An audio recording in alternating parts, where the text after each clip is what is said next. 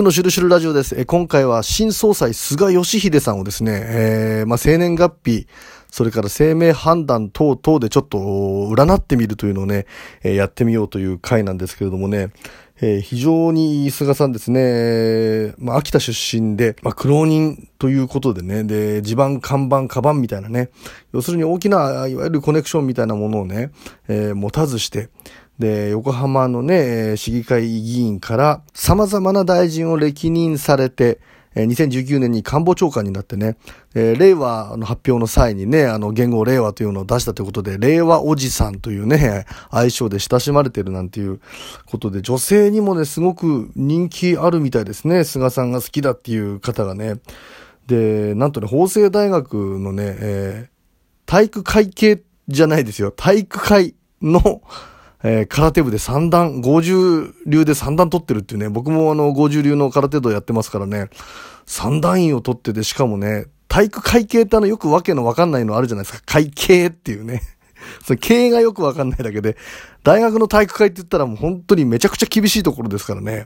そこでね、空手道で三段取られてるっていうのがなんかすごくね、僕としても好感度がすごく高くて、ね、50流、5と10を持ってね、あのー、まあ、安倍さんからのバトンタッチみたいなことでね、あの、この国をこう、うまく収めて、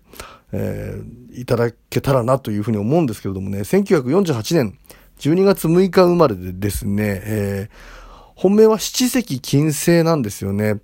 えー、この七石金星というのは非常におしゃべりが好きだったりとかね、で、おっとりしてる部分があったり、あまあ、ちょっとね、のんびり、のらりくらりしてるようなところもあり、どちらかというとね、本来のその、まあ、労働意欲みたいなことで言うと、旧世の中で最も 労働意欲がないというか、まあ、ちょっと遊び人みたいなね、まあ、イメージがあったりして。まあ、でもね、あのー、おしゃべり、コミュニケーションがすごく上手だし、遊ぶことの才能みたいなものもあるしね。で、また華やかな、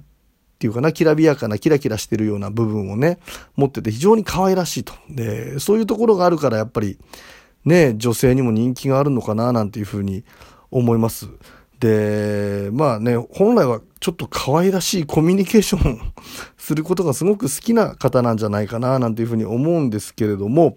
まあね、さすがに旧世だけで見たらね、じゃあその年に生まれた人はみんな同じなのかっていうことに なってしまいますからね。で、そこで、えー、いわゆる数比術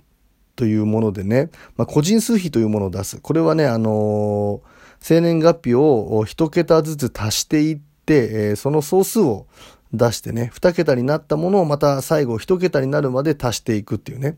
で、その中でゾロ目になるものはまたちょっと特殊な意味を持ったりするんですけれども、例えば僕はね、1979年11月13日生まれなんですけれどもね、1たす9たす7たす9たす1たす1たす1たす3と。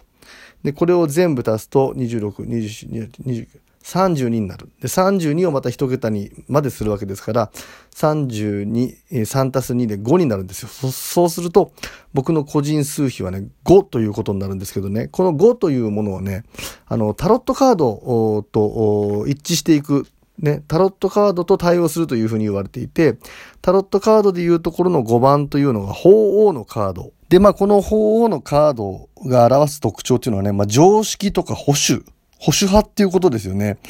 だから意外と人間像としたら普通の人、平均的な人っていうね。なんかちょっと芸人だとか言ってるのに普通とか平均的な人ってちょっと恥ずかしいんですけれども、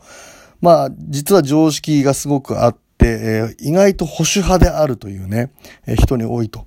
で、法王っていうのはね、こう教えを与える存在ということで、人にね、物事を伝達するとか教える、え情報を流していくという意味合いがあって、まあそういうようなね、お仕事に疲れたり、えー、まあ人に何かを話して教えていくみたいなことをね、する。まあ教え上手なんていうふうに言われたりもしますよね。それから意外と社会ルールみたいなものを表すカードなんでね、あのー、意外と世間とか世間体みたいなものを気にするというね、そういうところに縛られる部分がある。なんか、喋れば喋るほど、俺って意外となんか普通の保守的な人間なんだっていうふうにね。まあ、あの、思うんだけれども、逆位置になるとね、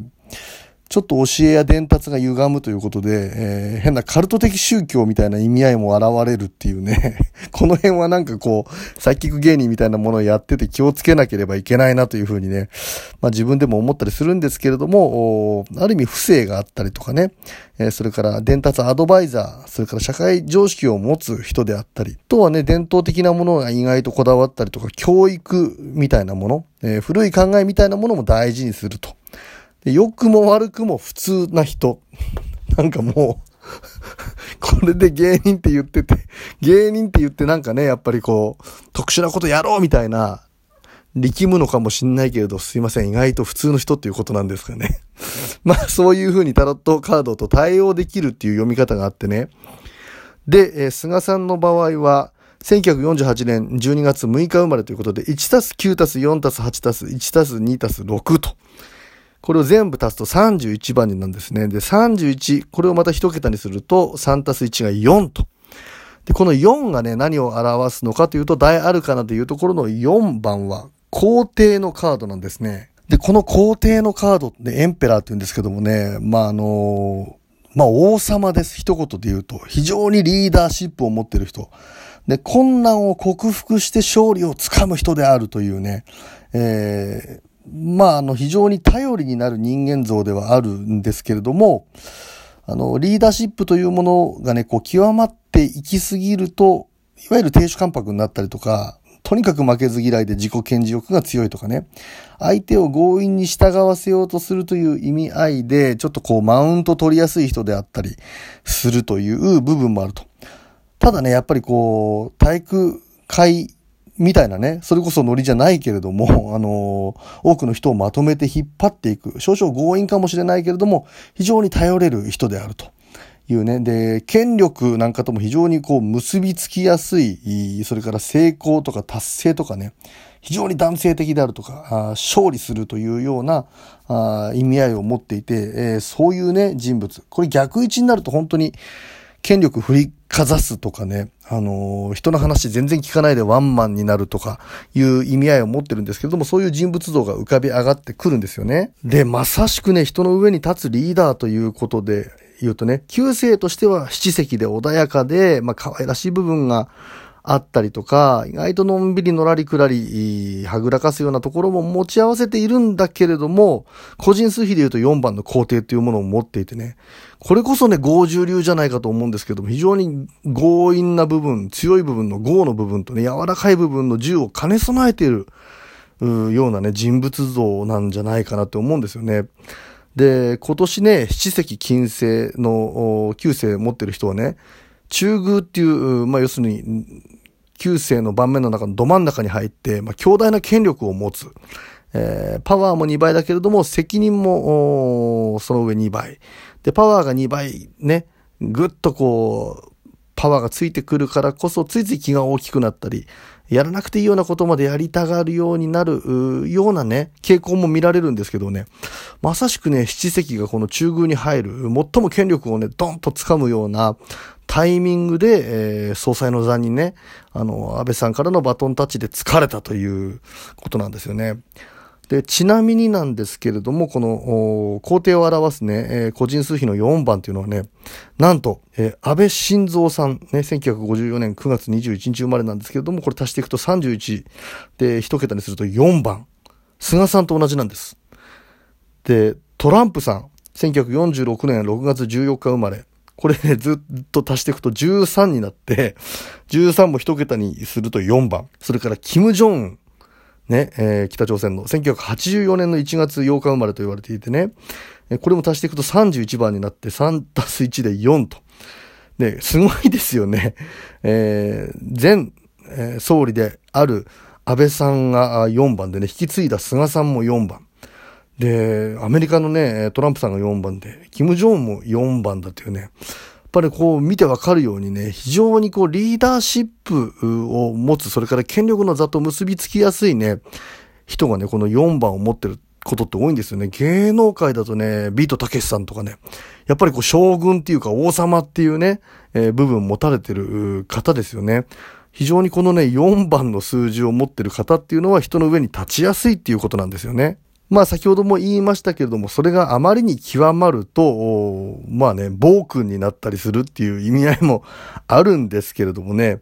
まあ元々の七石のね、えー、こう柔らかい部分も含めて、それこそ本当にね、さっきも言いましたけれども、5と10でね、5重流ということでね、陰陽のバランス取りながらね、あのー、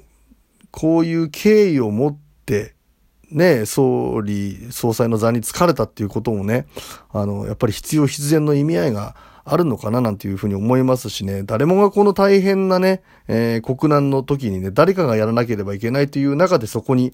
疲れたということもね、まあ苦労して苦労人の上でね、その座に疲れたということも意味があるのではないかというふうに思うんですけれどもね、えー、次回は、菅さんのですね、ちょっとこう、画数を見て、生命判断で菅さんを読み解いてみたいと思います。